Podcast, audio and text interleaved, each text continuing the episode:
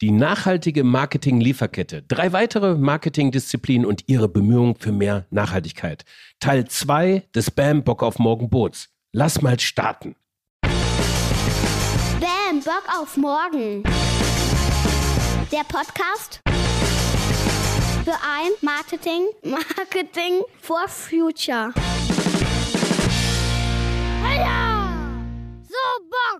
Servus, Grüezi und Hallo zum zweiten Teil des Bam Bock auf Morgen Boots. Mein Name ist Frank Schlieder, Host dieser Podcast-Reihe und Mitgründer von Bam Bock auf Morgen. Mehr wissenschaftlich fundiertes Nachhaltigkeitswissen in die Unternehmen, speziell ins Marketing zu bringen, das ist unsere Mission. Auf unserer Webseite www.bock.am, ich wiederhole www.bock.am, findet ihr alles weitere. Wir steigen ein, wie gesagt, mit Teil 2 in dieser Episode. Wieder abwechselnd moderiert von der immer noch wunderbaren Anna Völzke und mir. Ich red nicht lang rum, los geht's. Bam Bock auf Morgen! So, die ersten vier Kettenglieder einer möglichen nachhaltigen Marketing-Lieferkette, ersten vier exemplarische, die hatten wir jetzt besprochen. Wir machen mit drei weiteren weiter. Nochmal, es erfüllt keinen Anspruch auf Vollständigkeit, wenn ihr sagt, äh, aber was mit dem, äh, was mit dem. Wir haben ja vielleicht auch noch vor, weitere Formate in diese Richtung zu tun. Das ist ein ganz guter Start. Jetzt geht es, jetzt haben wir eigentlich einen echten Superstar an Bord, ja? Ayan, steh mal auf und komm mal bitte nach vorne zu mir. Ayan ist, ähm, genau, Applaus, Applaus, Applaus. Eines äh, Gründer und Geschäftsführer der Brand Experience Agentur Shows. Du bist heute unser Part für äh, Green Events. Du bist aber gleichzeitig auch Netflix Superstar bei Queer Eye Germany am Start, ne? So und erfüllst du, äh, hey, hey, hey, ja? Und die erste Anfrage war tatsächlich, was wollt ihr BAM denn mit uns eigentlich? Wollt ihr irgendwie eine Kooperation machen oder sowas? Und nein, nein, wir wollten das Thema, äh, wir wollten das Thema Green Events mit euch machen und so und durchsprechen. Ihr habt da schon ein bisschen Erfahrung gemacht. Sieben Minuten Green Events für dich. Ich schnack nicht lang rum, wir steigen wieder straight ein. Ich hoffe, ähm, hier fällt mir nichts auf den Kopf irgendwie. Und ähm, Ayan, das Mikrofon gehört dir. Ich freue mich auf deine Seven Minutes. Super, danke dafür.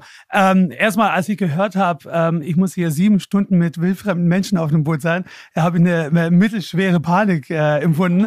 Ich weiß nicht, wie es euch ging, aber dann hat mir Frank äh, erzählt, was für ein geiles Konzept das hier ist. Und ich muss ehrlich sagen, ganz tolle Leute sind hier, die ich bisher kennenlernen durfte. Also vielen Dank, dass ich hier sein darf und äh, für die Chance, dass ich mit euch sprechen darf. Ähm, die sieben Minuten laufen, also lege ich einfach mal los.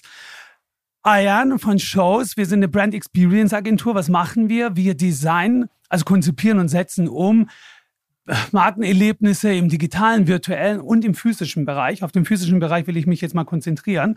Der physische Bereich heißt Brand Spaces. Ihr kennt es sicherlich unter Stores, Events, Schaufenster, Pop-ups etc. Ähm, um euch einfach mal den Markt ein bisschen greifbarer zu machen. Es gibt weltweit 1,9 Millionen Stores. LEH inkludiert, also Lebensmitteleinzelhandel. Und die wiederum haben jede Woche neue Erlebniswelten. Kennt ihr? Äh, Stores haben circa alle drei bis vier Wochen neue Schaufenster, die neu gebaut werden müssen. Und Luxusboutiquen, die ändern alle drei bis fünf Jahre ihren gesamten Store komplett um. Das liegt meist an den Mietverhältnissen, dass sie dann wieder wechseln müssen, ne, weil die Preise sich erhöhen. Aber das ist sehr, sehr viel Waste. Und da greifen wir genau ein. Was machen wir? Sorry. Wir versuchen den Marken einmal klar zu machen, dass wir klimafreundliche Materialien brauchen. Und da sind wir so ein bisschen als Matchmaker unterwegs. Das wurde vorhin gedroppt hier im äh, Raum, ich glaube von dir da hinten. Ähm, und da haben wir die Clients und unsere Supplier, wurde eben auch schon mal erwähnt, hey, wie gehen wir das eigentlich an? Das ist so eine Henne-Eis-Situation bei uns auch.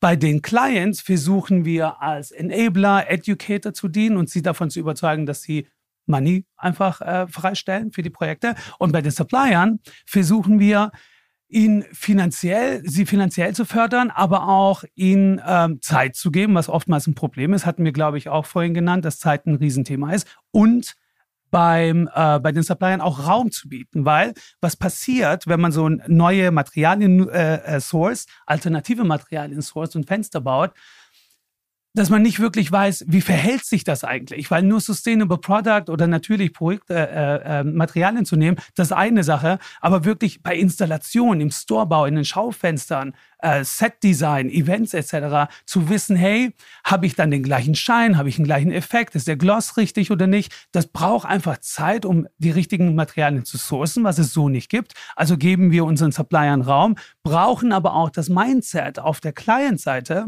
Warum? Weil äh, Hashtag Cancel Culture, wenn wir an der Qualität irgendwie scheitern, dann sind wir halt raus. Und wenn die da nicht mitgehen und wir bei den Suppliern auch nicht wiederum ihnen vermitteln, dass wir da mitgehen, sind die halt auch schnell mal vom Fenster. Und ähm, was passiert? Wir bauen unterschiedliche Prototypen, also mit unterschiedlichen Materialien. Früher haben wir große Prototypen gebaut, weil wir genau wussten, was wir machen wollen, bauen wollen. Heute bauen wir kleinere Samples und versuchen einfach rauszufinden, hey, wie verhält sich die, die Materialien eigentlich? Das ist so eine Sache, ja. Und die andere Sache ist Circular Concepts. Habt ihr schon oft gehört? Denkt ihr, ja, gut, simple Umsetzung. Ist es nicht ganz, weil in der Retail, ähm, äh, in der Retail-Industrie ist es ein bisschen wie, ja, gesamt so ein bisschen wie in der Fashion, ne? wenn man früher ein Cocktailkleid gekauft hat, gerade die Ladies hier, konnten das nicht ganz einfach ein zweites Mal tragen. Ja, man hat sich halt, ne, eher gemerkt, gut, warum soll ich ein zweites Mal einen Cocktail tragen? War so ein bisschen verpönt. Ist heute nicht mehr so. Heute wird man gefeiert dafür. Ja, cool, Vintage, geil. Äh, du trägst es ein zweites Mal. Wiederverwertung, Circular Concept lieben wir. Retail ist leider noch nicht so weit, beziehungsweise sie glauben, dass sie noch nicht so weit sind. Und das versuchen wir so ein bisschen zu ändern und sie davon zu überzeugen, dass sie das auch machen können, weil Retail gelernt ist, neue Kollektion gleich ein neues Look and Feel. Weil, kennt ihr genauso, nach Weihnachten, wenn sich das Schaufenster nicht ändert, ist für euch kein neues Produkt da. Oder? Es muss einfach nach Frühjahr aussehen, es muss, die Farben müssen sich ändern. Das signalisiert einfach für uns Konsumentinnen, dass es einen neuen, äh, eine neue Kollektion oder ein neues Produkt da gibt. Und das versuchen wir gerade so ein bisschen zu brechen. Was machen wir? Wir versuchen, die Konzepte von vornherein so zu designen, dass die nach diesen drei, vier Wochen dekorativ einfach adaptiert werden und einen neuen Look äh, darstellen, ohne dass wir wirklich alles ändern. Oder wir lagern die Sachen ein und redesignen das Ganze für ein Jahr später. Und na, das merkt, merken die Konsumentinnen meist gar nicht, dass es ein komplett, äh, dass es zwar das, die gleiche Installation, das gleiche Setup ist, aber doch ein anderer Look. Sprich, das bringen wir so ein bisschen ähm, in, den, in den Markt. Und an, hier, irgendjemand hat das vorhin erwähnt, mit den Zertifikaten sollten wir Werbespots oder Influencer-Posts etc. Äh, zertifizieren und beziehungsweise ein Siegel haben. Haben wir auch schon überlegt, ob man das machen sollte. Ist aber so eine große Fragestellung, ob man im Schaufenster einfach sagt, hey, das Window ist climate, climate neutral oder sowas. Ja, kommt noch nicht so ganz gut an. Aber ich weiß auch nicht, ob es wirklich notwendig ist. Wenn's, ähm, na, wenn wir den Look and Feel ändern, dann sprechen wir so ein bisschen dagegen, hey, wozu brauchen wir das eigentlich? So, das ist so mehr oder weniger meine, meine Drops. Morgen. Ich darf jetzt Maurice Fleiderer vorstellen, Geschäftsführer Beratung der nachhaltigen Werbeagentur The Goodwins. Eigentlich kommt er aus Hamburg und als er dann aber ähm, The Goodwins kennenlernen durfte, hat er sich dazu entschieden, Berliner zu werden. Berlin ist extrem, hast du gesagt. Genau. Und du bist jetzt kein Novize im Thema Nachhaltigkeit, sondern bist da schon lange involviert, hast zwei Startups gegründet in dem Bereich und ähm, ja, sagst eben, Nachhaltigkeit ist Kommunikation und muss persönlich gemacht werden und deine Aufgabe ist es zu begeistern. Und das kannst du auch richtig gut, habe ich nämlich gleich erleben dürfen, weil du mich nämlich für Wildkräuter begeistert hast, obwohl ich damit gar nichts am Hut habe. Und deswegen kann man nachher noch einen Spaziergang machen mit ihm ähm, an der Spree entlang und satt nach Hause gehen. Oh, das wow. Mikro ist deins. Aber nicht auf Hundehöhe, ne? Ja, genau. Vielen Dank für diese netten, warmen Worte. Der Druck steigt ins Unermessliche. Ähm, so einen kleinen Spickzettel habe ich auch dabei. Also, ähm, genau, ich bin seit über zehn Jahren mittlerweile in unterschiedlicher Konstellation im Bereich Nachhaltigkeit unterwegs.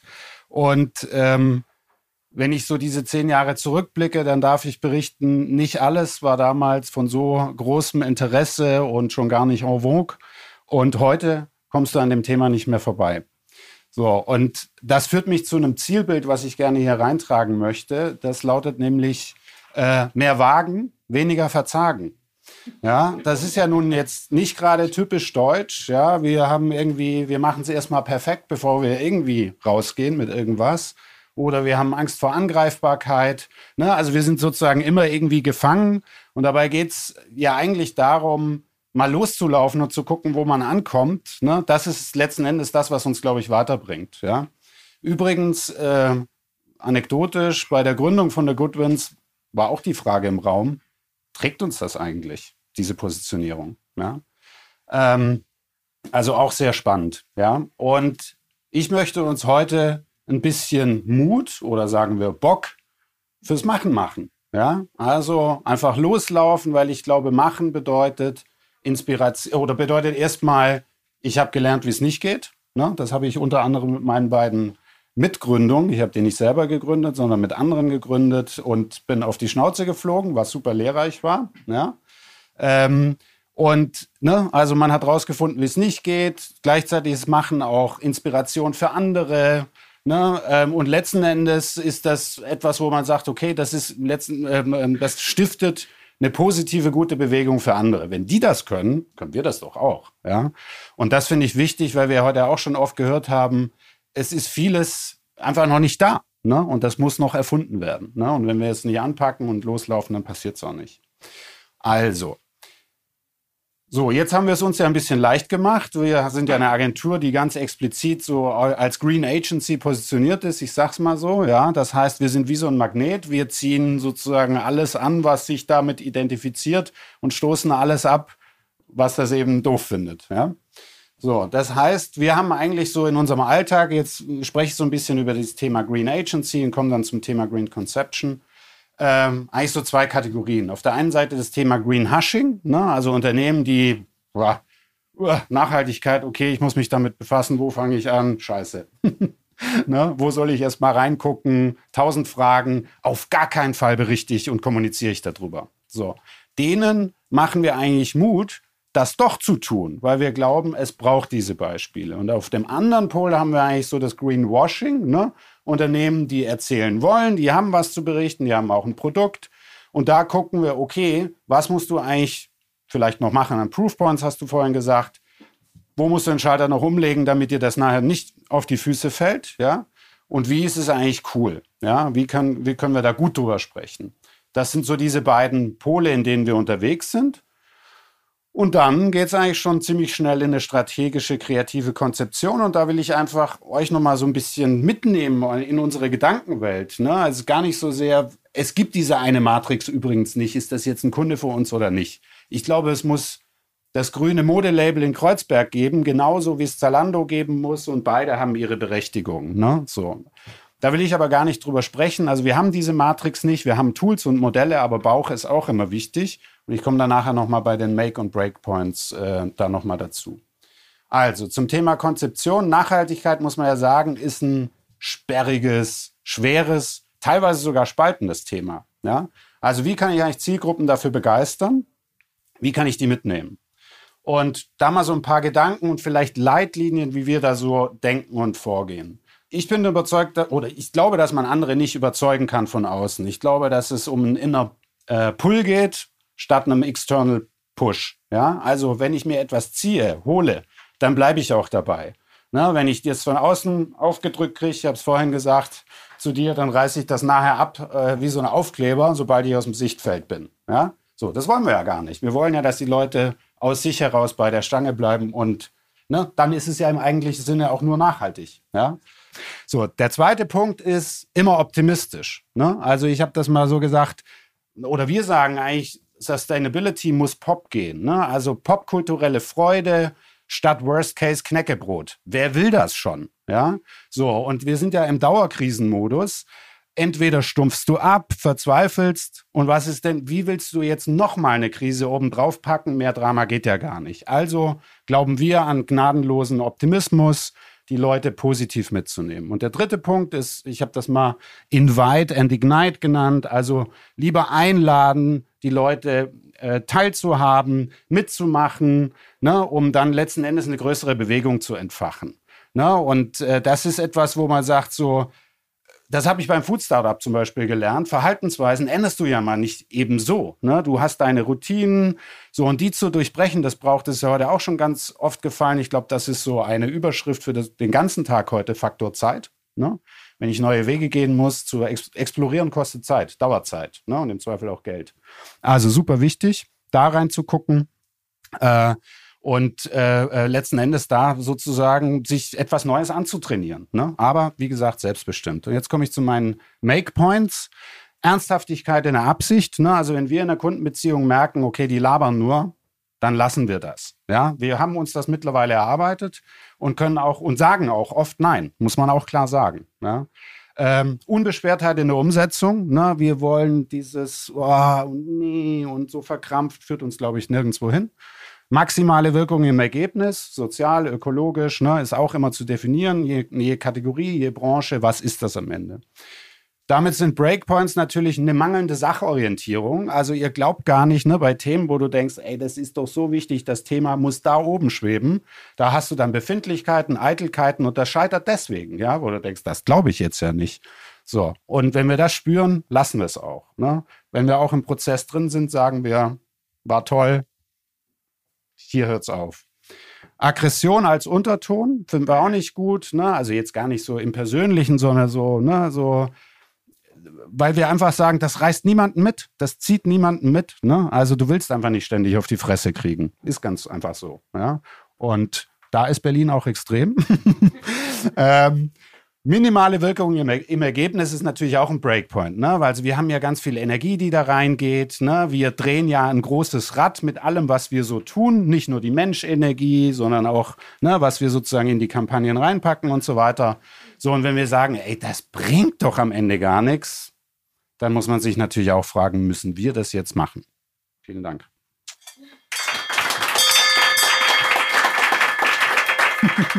Wir unterbrechen das laufende Programm für einen kleinen Veranstaltungshinweis. Der Vorverkauf hat begonnen für das Bam Bock auf Morgen Festival.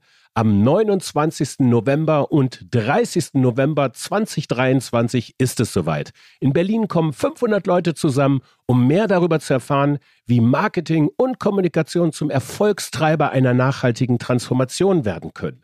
In spannenden Keynotes haben wir die Wissenschaft vor Ort. Es gibt Masterclasses, zum Beispiel zur Green Claim Initiative und zusammen mit der W&V verleihen wir den Marketing for Future Award.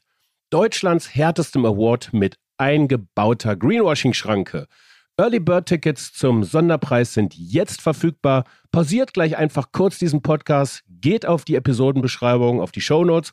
Dort findet ihr die Verlinkung zu unserer Webseite www.bock.am www.bock.am und dort kommt ihr zum Ticketverkauf. Wenn ich nicht ohnehin schon da wäre, würde ich hingehen. Ehrlich. Weiter geht's. Eine hohe Anziehungskraft, das ist ein ganz perfektes äh, Stichwort zu unserem ähm, letzten sieben Minuten Slam, weil eine hohe Anziehungskraft hat das Thema Data und Tech aufs Marketing die letzten Jahre gehabt. Ich glaube, es ging um nichts anderes mehr als Data und Tech. Marketing war und ist Data und Tech. Und wir haben diesen Bereich überhaupt noch gar nicht angefasst. Ähm, das machen wir aber zum krönenden Abschluss. Und ich habe ähm, hier Philipp von Hilgers von Double Verify. Also großen Applaus, meine Damen und Herren, an Philipp von Hilgers. Yes! Und Philipp ist im Game drin und ähm, erklärt im Vorgespräch so ein bisschen eigentlich, äh, haben wir ein bisschen darüber gesprochen, wie, was da eigentlich im Backend passiert bei der Ausspielung von Werbebotschaften. Wir hatten hier in beiden TikTok-Sachen ähm, schon 39 Tonnen, glaube ich, war das, ne, bei 10 Millionen Views und so. Da läuft so einiges auf der Welt ganz automatisiert ab und das ist auch Marketing. Und insofern die letzten sieben Minuten, jetzt wird's nerdy, jetzt wird's faszinierend, jetzt wird's Philipp. Viel Spaß dabei. Ja, Frank, vielen Dank. Ja, ähm, dir lieben Dank und auch äh, Jan. Ähm, freut mich sehr, dass ihr bei dem Thema Nachhaltigkeit und AdTech an, an mich gedacht habt. Auch ähm, vielen Dank für diese Auftaktveranstaltung, äh, fabelhafte Veranstaltung. Freut mich sehr, hier sein zu dürfen. AdTech, Advertising Technology. Wenn wir 20 Jahre zurückgehen, ähm, dann war das ein Marktsegment, von dem man, glaube ich, noch nicht hätte äh, sehen können, dass ähm, dort äh, Unternehmen gegründet werden, Google, Facebook, die dann an anderen Unternehmen, die damals am meisten Marktkapitalisierung sozusagen äh, hingelegt haben, nämlich äh, ähm, Exxon Mobil und British Petrol oder Schlumberger und wie sie alle irgendwie hießen, überholen werden. Und jetzt könnte man sagen, ist doch prima. 20 Jahre später findet hier eine Wertschöpfung statt, einfach nur so auf Daten. Man braucht die richtige Technologie dazu. Ähm, man braucht hier kein, kein Öl mehr zu fordern, um, um Geld zu scheffeln. Alles prima. Und äh, wenn man da jetzt ein bisschen tiefer reinguckt, dann merkt man schnell, leider ist dem gar nicht so. Ähm, und dann hat, ähm, ja, genau, Frank mir gesagt, versuch's mal so ein bisschen mit paar Make-Points, paar Breakpoints. Ich habe mir das noch ein bisschen zurück übersetzt, weil wir sind hier in Berlin. Warum nicht mit Hegel?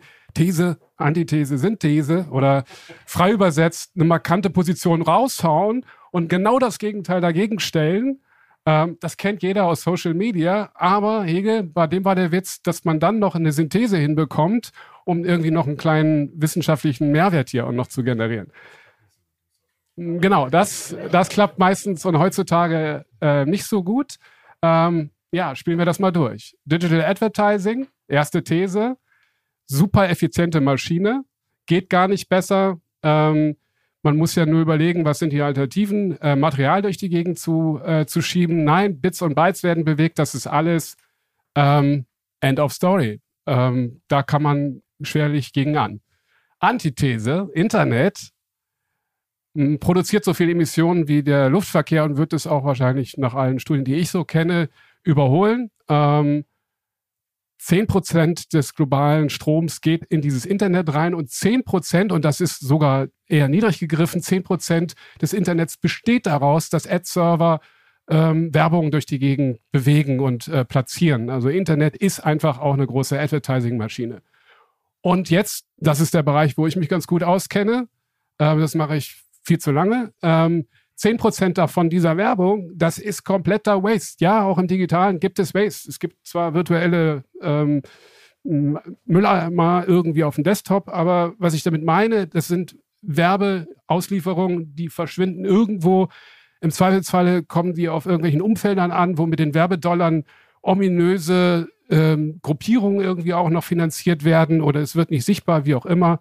Also eine riesen Waste-Maschine das könnte man dagegen halten. So, jetzt wird es schwierig. Die Synthese, die Synthese ist die, ja, also irgendwie Digital äh, Advertising ist eine Catch-all-Technologie. Alle klassischen Medien werden irgendwie in diese Richtung gehen. Äh, man denkt an die Printableger.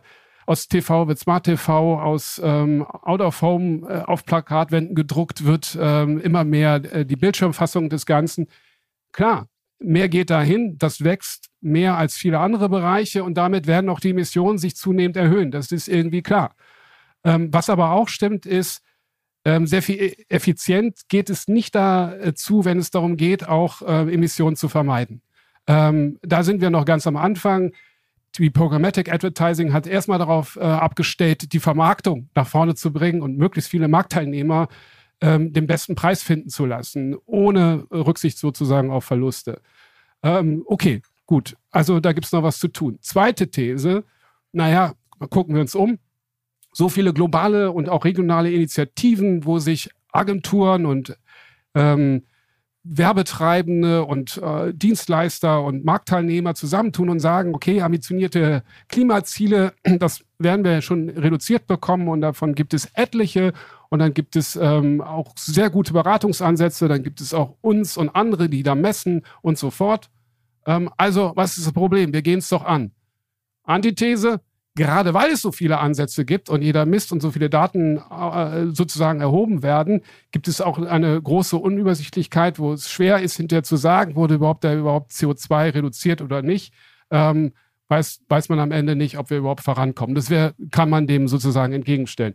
Synthese, naja, es gibt eben auch in Europa, ich glaube, wir müssen da eigentlich sehr glücklich drüber sein, eine Regulatorik, die immer mehr Spielregeln ähm, hier auch definiert. Äh, sind neue Gesetzgebungen ähm, jetzt äh, auf den Weg gebracht. In Frankreich wird das schon umgesetzt.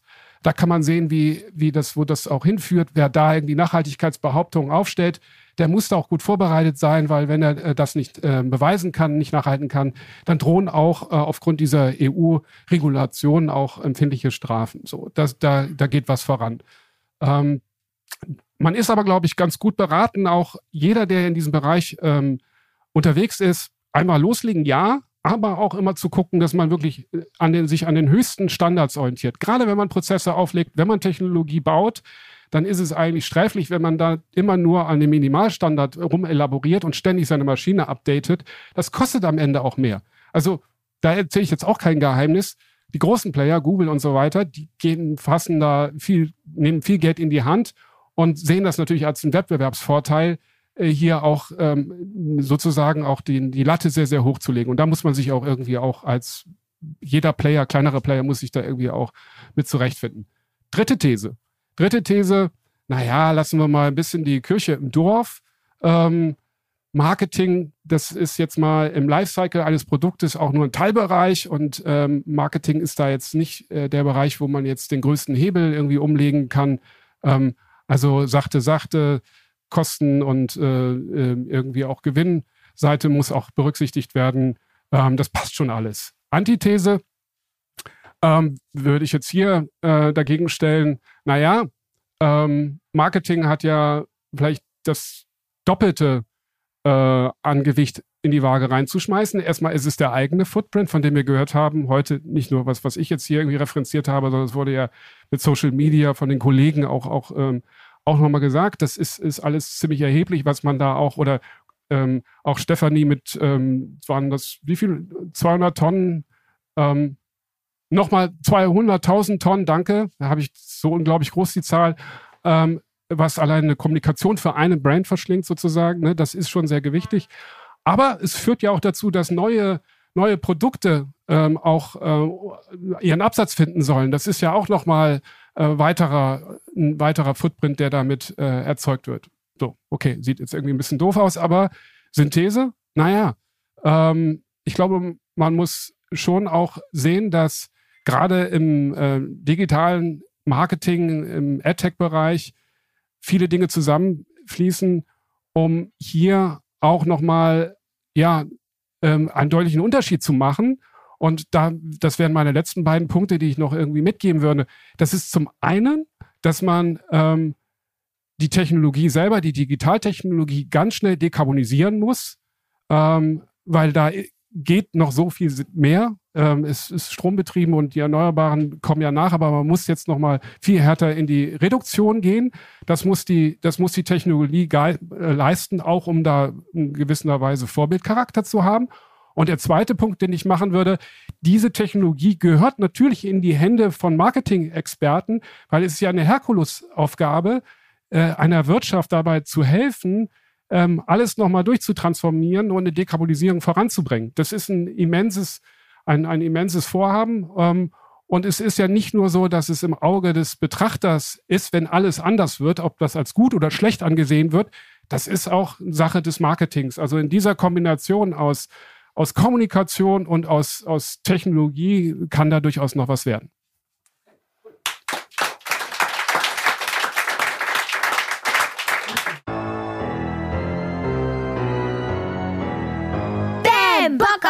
Ja, das waren sie. Sieben ausgewählte Kettenglieder einer nachhaltigen Marketing-Lieferkette. Große Bandbreite, würde ich sagen, oder? Vom Model, also dem Werbegesicht, über Schaufenstergestaltung bis hin zu Advertising Technology. Wusstet ihr, dass bei der Ausspielung einer Online-Kampagne bis zu 400 Server auf der ganzen Welt miteinander in Millisekunden auktionieren, um den besten Preis auszuverhandeln? Oder dass ein TikTok-Video mit 10 Millionen Views knapp 40 Tonnen CO2 freisetzen kann? Oder dass die gesamten jährlichen Kommunikationsmaßnahmen eines einzigen Unternehmens bis zu 200.000 Tonnen CO2-Äquivalente ausgestoßen werden? So, und da ist noch kein Produkt hergestellt. Ich finde, es lohnt sich, diesen Gedanken dieser nachhaltigen Marketing-Lieferkette weiter zu verfolgen und durchaus den Mut zu haben, in einzelne Bereiche tiefer einzusteigen, aber auch den Mut zu haben, das ganze Ding ganzheitlicher wieder zu sehen und vor allen Dingen eins, keine Angst vor der Komplexität des Unterfangens zu haben. Wir arbeiten die Slams und die gemeinsamen Diskussionen noch ein wenig grafisch auf. Abonniert einfach diesen Podcast, folgt uns auf LinkedIn und oder besucht unsere Webseite und abonniert unseren Newsletter. Alle Infos dazu findet ihr in den Show Notes verlinkt. Ja, keine Angst vor der Komplexität des Unterfangs. Wichtig ist auf dem Platz, würde Adi Deisler sagen, beziehungsweise in Anlehnung an Luisa Neubauers Speech auf der OMR, machen statt klatschen. In diesem Sinne, bis zur nächsten Woche, zur nächsten Episode. Viel Spaß und Sinn bis dahin. Ich hoffe, euch hat dieser Zweiteiler über einer nachhaltigen Marketing-Lieferkette gefallen? Das erste Format dazu, was es gab? Schreibt uns gerne für Verbesserungsvorschläge oder Gedanken an podcast.bock.am. Bis dahin, ciao. Bis zum nächsten Mal. Ciao.